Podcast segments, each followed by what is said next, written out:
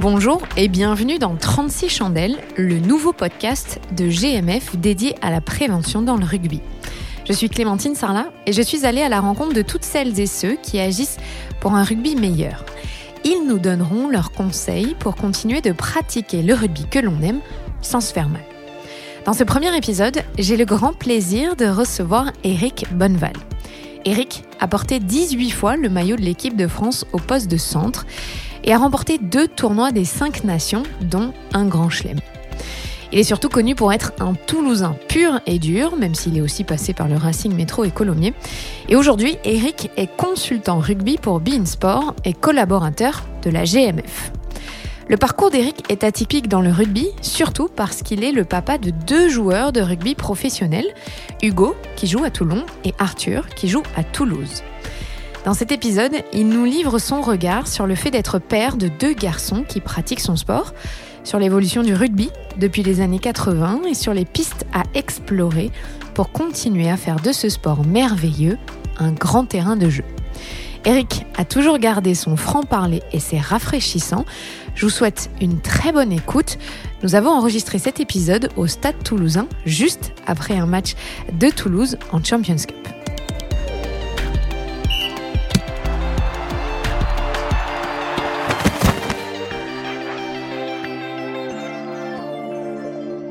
Salut Eric. Salut Clem. Ça va?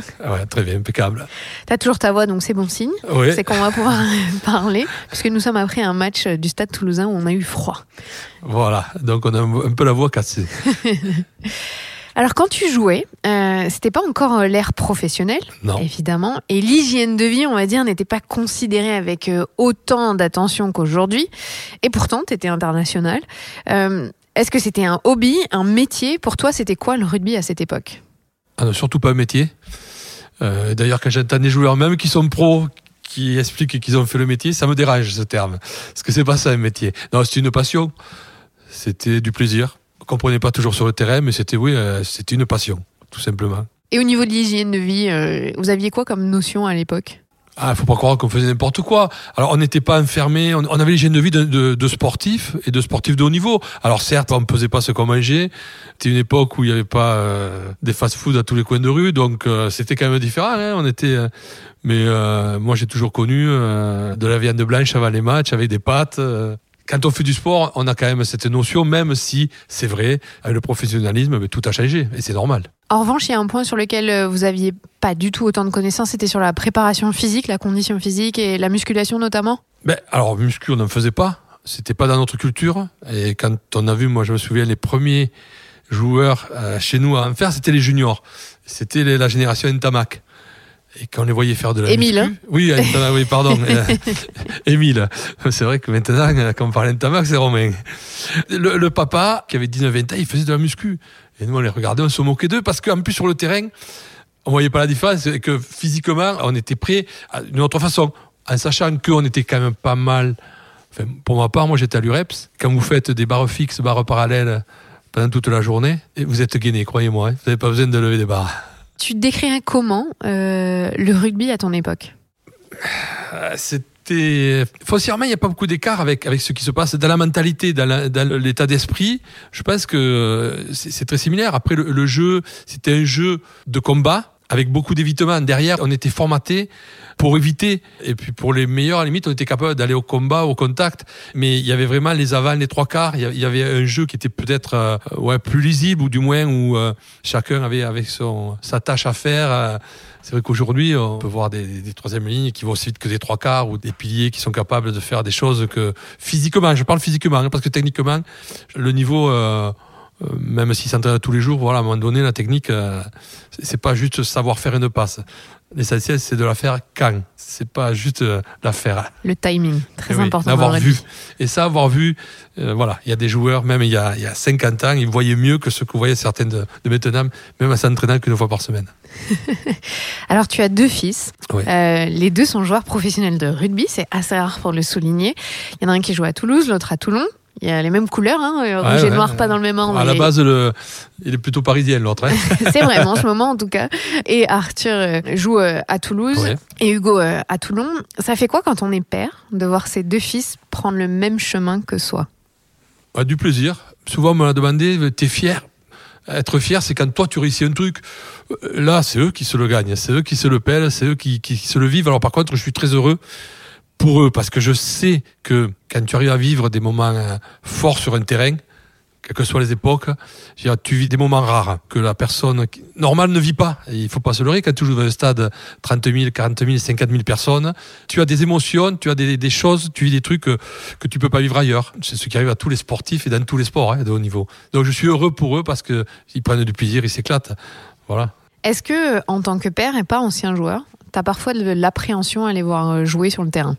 Alors l'appréhension, alors c'est bizarre, euh, ouais, le joueur est jamais très loin du père, donc j'ai pas souvenir d'avoir de l'appréhension pour des accidents, enfin pour un problème. J'ai l'appréhension qui se manque sur une action, qui et alors quand vous commentez, c'est encore plus compliqué. Mais voilà, j'ai ce côté-là, ouais. Le, père se mélange avec le supporter, fait c'est le père qui a le dessus, hein, et avec le regard du joueur ou de l'ancien joueur, pardon. Mais c'est plus dans ce domaine, ouais. Peur qui se manque, peur qui réalisent pas ce qu'ils ont envie, voilà. Tes fils ne se sont jamais affrontés sur un terrain. Jamais. Est-ce que c'est quelque chose que tu aimerais voilà, ou est-ce que ça te met dans une position Non, j'aimerais pour les deux parce que ça serait marrant parce que ça veut dire qu'ils font des gros matchs. Parce que quand vous êtes titulaire à Toulon et titulaire au Stade Toulousain sur des matchs Toulon-Toulouse, c'est que vous êtes bien, vous êtes en forme. Ça s'est toujours mal goupillé. Ou Arthur jouait, Hugo a été blessé et inversement. Ouais, j'aimerais les voir euh, l'un contre l'autre. Faudrait surtout pas me demander euh, quoi que ce soit sur euh, qui doit gagner ou pas. Bon, je suis toulousain, donc je peux me cacher là-dessus, mais, mais j'aimerais les voir jouer ensemble. Alors, je sais que c'est très compliqué, ça peut être qu'en sélection. Ah, ensemble, alors Ouais, ensemble, ouais. Ensemble, j'aurais bien aimé. Tu saurais plus où donner de la tête. Trop de bonnes valeurs. tu disais, euh, soit il y en a un qui a été blessé, soit euh, ils n'étaient pas dans le groupe ou choix tactique. Ça, en revanche, en tant que père, euh, c'est difficile les choix des coachs ou, ou de voir son fils blessé? Ouais, ouais, ouais. Quand ils sont blessés, oui, bah c'est le père. On veut protéger ses enfants. On n'a pas envie qu'ils se fassent mal. Bon, plus au rugby, c'est vrai que c'est un sport de, contact. Bon, quand on joue au rugby, on sait qu'on va prendre. Hein. On sait que quand vous prenez 110 kilos en travers, ça pique. Mais donc, ça me gêne qu'à moitié. Enfin, c'est pas. Euh, mais bon, euh, ouais, quand ils jouent pas, s'ils ne sont pas bien. Euh, on est le premier, enfin, surtout avec Arthur, je suis le premier qui, qui charge quand il n'est pas, s'il est pas sur le terrain, s'il a un sentiment que c'est pas, enfin voilà quoi. Donc, on est les premiers à, à recevoir l'appel. Et... T'es le père, le psychologue, le consultant, l'ancien joueur. Psychologue, ouais, non mais je peux dire n'importe quoi, ça va pas là. Là, il faut rien dire, il faut. Il faut... Non, mais c'est normal.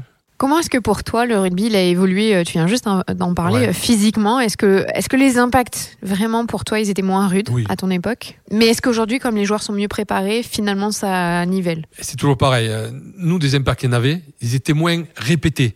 Enfin, moi, ma génération, si vous preniez Eric Champ ou, ou seconde ligne qui faisait parce qu'il faisait 120 kilos, il hein, faut pas se tromper. Hein, on avait troisième ligne, il était 110, 115 kilos et on avait on avait aussi des gabarits. Alors c'était pas bodybuildé, mais c'était c'était costaud. On était plus en plus nous sur un jeu d'évitement. C'est-à-dire que ces chocs, on les évitait. On faisait tout pour les éviter. Là, on a eu un rugby à un moment donné qui s'est construit sur vraiment le défi physique. On avait l'impression qu'on ne pouvait gagner un match que si on détruisait physiquement l'adversaire en face. Il y a un joueur qu'il faut remercier, c'est Colby. Parce que je crois qu'il a fait prendre conscience à tout le monde, mais, mais en général, hein, et j'espère même aux éducateurs, parce que ça partait de loin. Hein. C'est que euh, chez les jeunes, on voyait des éducateurs où les, gamins, il fallait qu'ils soient bons dans les rucks. Non, il n'y a pas que les rucks au rugby. Le ruck, c'est un accident de jeu, pour moi. on peut l'éviter si on veut. Il y avait on avait l'impression que des fois, dans les, formes d'éducation chez les jeunes, on travaillait que ça. Euh, des footballeurs américains, quoi, les taper. Et puis je crois qu'un mec comme Colby a fait prendre conscience que non, non, au rugby, il y a, autre chose à faire. Alors il faut des qualités, mais ces qualités, il y a des joueurs qui les ont. Et il faut les mettre en avant, il ne faut pas les éliminer, parce que Colby avait été éliminé en Afrique du Sud. S'il est venu à Toulouse, c'est que les Sud-Africains le trouvaient trop petit, pas assez lourd. Puis finalement, quand ils ont vu ce qu'il était capable de faire, ils l'ont rappelé et ça a été un des meilleurs d'un coup du monde. Comme quoi, et il est champion du monde. Et voilà. Et il a marqué la Donc, euh, voilà, pour en revenir sur ce, physique, oui, on a vu euh, la première chose que l'on gagne quand on passe pro, c'est le physique, c'est le plus facile. Hein. Vous entraînez tous les jours, vous voulez prendre du poids en faisant de la muscu, c'est le plus simple. Hein. Le plus compliqué, c'est être bon techniquement, parce que ça ne s'apprend pas en six mois. C'est tout un processus qui dure peut-être depuis que vous avez dix ans. C'est l'apprentissage. Et ça, c'est important. Et là-dedans, il faut qu'il y ait la technique, il faut qu'il y ait du ballon. Le physique, c'est après. À ton époque aussi, il y a quelque chose, je pense qu'aujourd'hui la génération euh, qui regarde à la télé ne se rend pas compte, c'est qu'au niveau de l'arbitrage, il y avait moins de caméras, donc il y avait Ah moins ouais. de contrôle, donc ça pouvait aussi parfois être un peu plus dangereux Oui, Ah oui, Euh, complètement, ouais. parce Oui, que vous étiez moins contrôlé. Ah ben complètement. Euh, Il y avait des matchs, euh, il fa- valait mieux avoir les rétroviseurs des fois. Hein. Ouais, ça faisait partie du, du- du charme du rugby à l'époque. Hein. C'était le, le rugby. Alors, plus on montait dans le niveau, moins c'était comme ça. Au niveau international, ça faisait mal quand vous jouez les Irlandais chez eux. Nous, quand on fait le Grand Chelem là-bas, le premier quart d'heure, on prend la foudre de partout. Je crois qu'on prend un ou deux essais. C'était les mêmes entames qu'on voit aujourd'hui. hein. C'était le fighting spirit. Ça courait dans tous les sens, ça sautait partout. Il y avait du rucking, de- là, il fallait pas tomber dans leur camp. hein. Les règles n'étaient pas tout à fait les mêmes aussi, donc euh, il y avait une violence. Nous, les anciens, ça nous fait rire quand on les voit, tous ces accrochages qu'il y a. Aujourd'hui, pour nous, c'est des accrochages de footballeurs. On se tient le col, il n'y a rien. Il peut pas en même Mais temps il y pas. avoir. Mais c'est très bien. Attention, hein, c'est pas, c'est pas des regrets. Mais c'est vrai qu'on en rigole parce que on les voit se chahuter.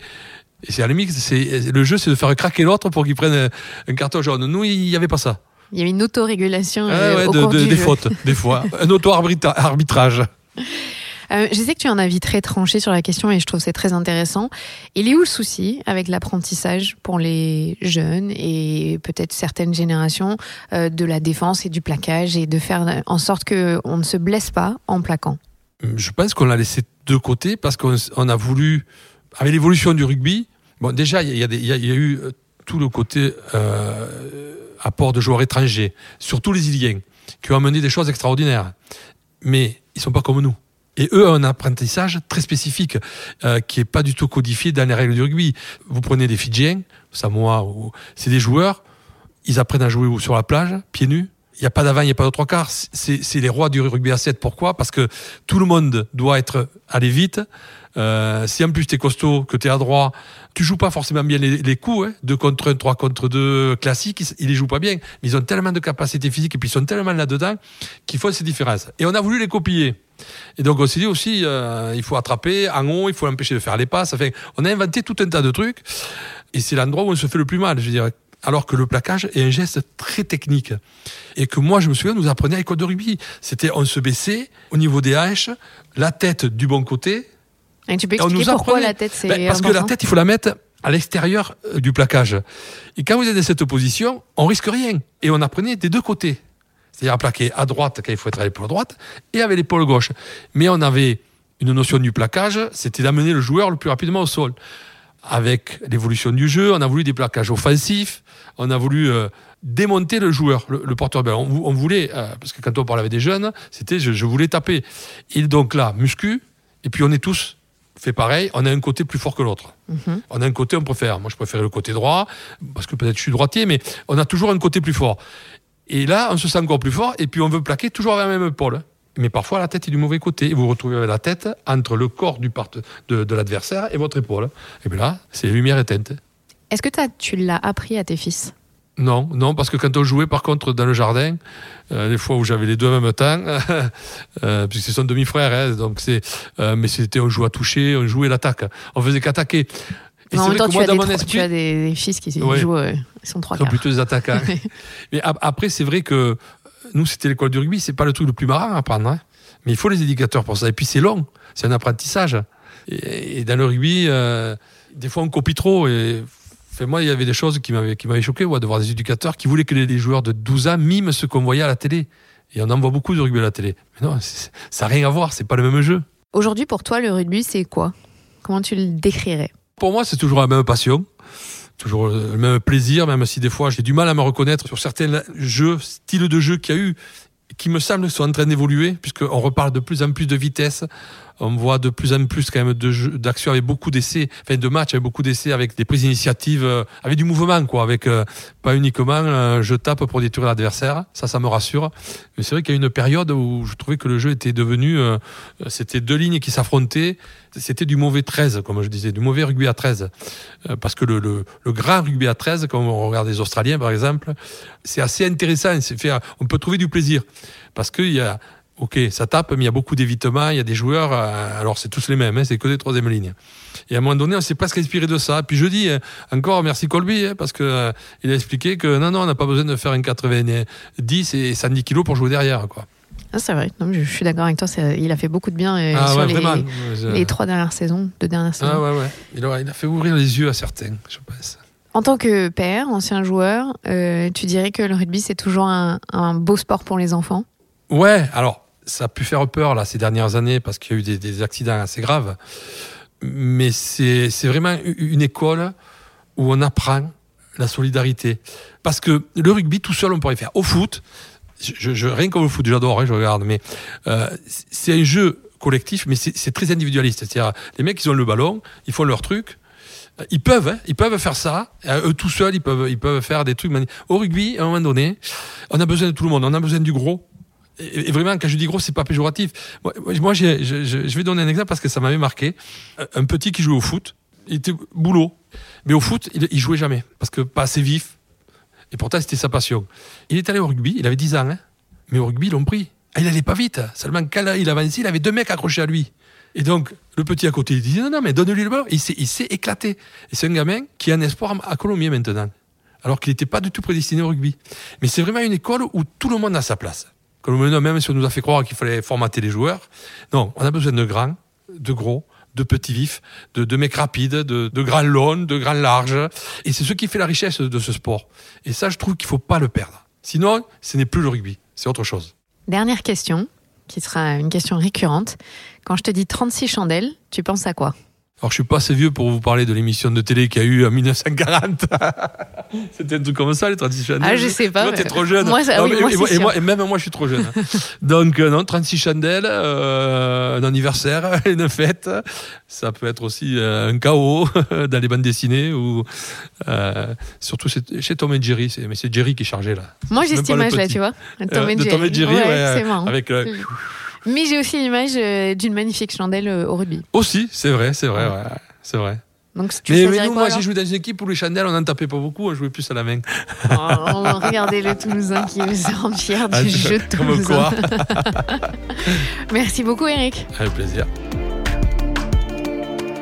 Vous venez d'écouter 36 chandelles, un podcast de GMF engagé pour le collectif.